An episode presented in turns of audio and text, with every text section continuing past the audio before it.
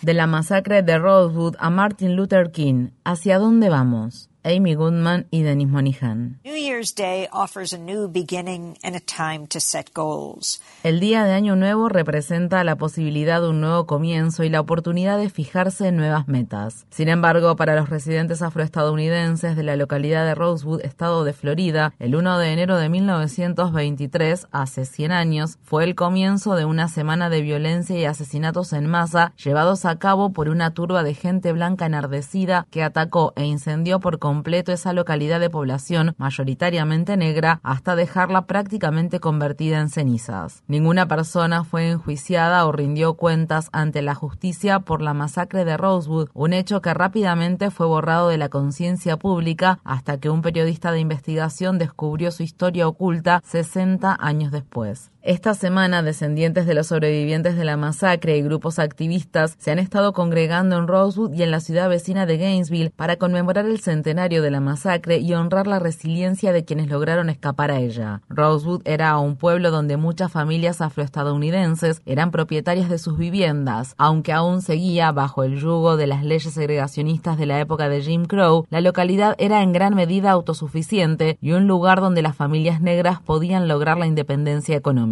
La masacre se desencadenó cuando una joven blanca de la cercana localidad de Sumner denunció que había sido golpeada y abusada sexualmente por un hombre negro. Tras la denuncia, una patrulla de hombres blancos inició una cacería humana que se extendió durante varios días y que culminó con un violento enfrentamiento en una casa de Rosewood. Una mujer negra y dos de los hombres blancos murieron en la confrontación. Durante ese tiempo, los residentes negros de Rosewood escaparon del pueblo, la mayoría hacia los bosques y pantanos de los alrededores. La horda de gente blanca se acrecentó en número y violencia. Mataba a todos los afroestadounidenses estadounidenses que encontraba a su paso y prendía fuego a sus viviendas. Un comerciante blanco, John Bright, había estado refugiando a algunos residentes negros en su ático y logró convencer a la turba para que no incendiaran también su casa. Hoy en día, esa vivienda es la única estructura que queda en pie en lo que fue Rosewood. Al menos seis residentes afroestadounidenses fueron asesinados durante la masacre, aunque testigos presenciales afirmaron que el número de víctimas fue mucho mayor. No hubo ninguna investigación oficial sobre el ataque y tanto los perpetradores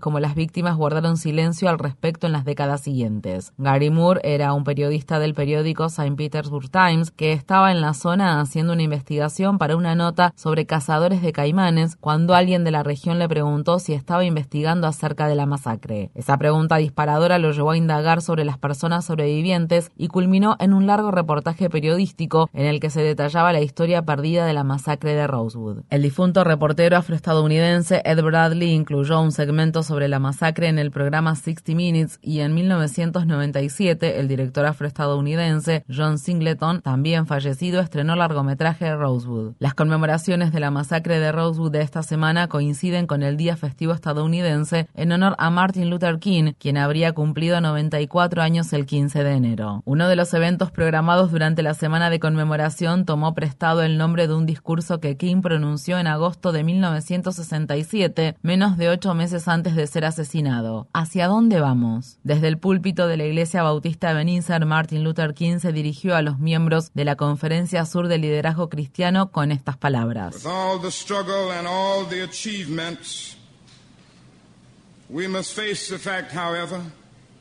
A pesar de toda la lucha y de todos los logros, debemos afrontar el hecho de que, sin embargo, los negros siguen viviendo en el sótano de la gran sociedad aún están abajo de todo, a pesar de los pocos que han logrado ingresar a niveles algo superiores.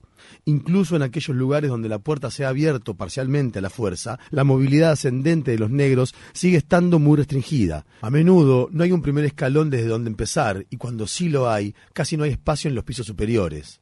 En consecuencia, los negros siguen siendo forasteros empobrecidos en una sociedad próspera. Impoverished aliens in an affluent society. King continuó. Son demasiado pobres incluso para ascender con la sociedad. Han sido empobrecidos durante tanto tiempo que no tienen la posibilidad de ascender con sus propios recursos. Y los negros no se hicieron esto a sí mismos, se lo hicieron otros. Durante más de la mitad de la historia de Estados Unidos, los negros fueron esclavizados. Sin embargo, fueron ellos quienes construyeron los puentes colgantes y las grandes mansiones, quienes construyeron los sólidos muelles y las fábricas del sur del país. Su trabajo no remunerado convirtió al algodón en rey y a Estados Unidos en un país de relevancia en el comercio internacional. Aún después de la liberación de la esclavitud, la nación creció sobre los negros y los sumergió. Estados Unidos se convirtió en la sociedad más rica y poderosa en la historia de la humanidad, pero dejó a los negros muy atrás.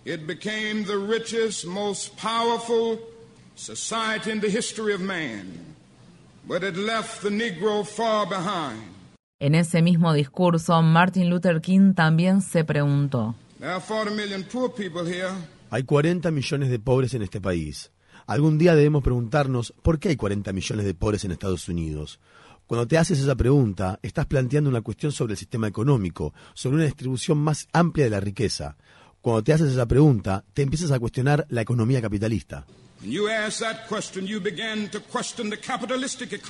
En 1994, la legislatura del estado de Florida aprobó un proyecto de ley histórico que otorgaba un pago indemnizatorio de 2 millones de dólares a los sobrevivientes de la masacre de Rosewood o a sus descendientes. Aunque esa suma representa apenas una gota en relación con los interminables ríos de sangre derramada por la comunidad afroestadounidense, es un logro que costó mucho esfuerzo conseguir. Además de honrar a Martin Luther King, también exigir reparaciones justas por nuestra historia de violencia racista, demasiado a menudo olvidada, para construir una sociedad más equitativa.